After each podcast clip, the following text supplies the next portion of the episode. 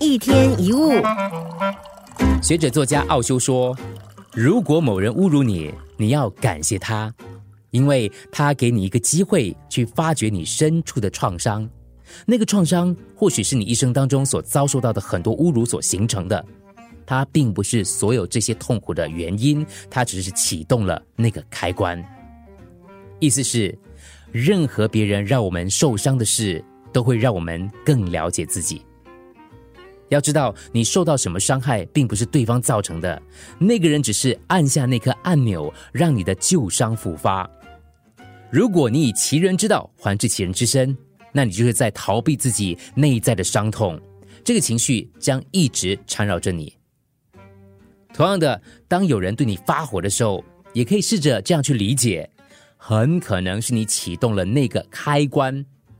别人所作所为也是来自于他们过往的经验还有际遇。当我们用这个角度来看待，可能就会释怀很多。曾经在路上看到一只狗被车撞倒，我向前想把它拉到路边，没想到它还向我吠，还想咬我，真是好心没好报。后来我才知道，动物受了惊吓常会有这种反应，它们并不是想伤人，而是怕自己再受到伤害。有人攻击你，对你恶言相向，往往也是因为他们曾在某处受到打击、侮辱或者受到伤害。所以，当有人的言辞伤害你，保持镇定。这些话是出自于他们受伤的心。如果他们表现粗暴无礼，也请你按耐下来，用心感知他们内在的伤痛。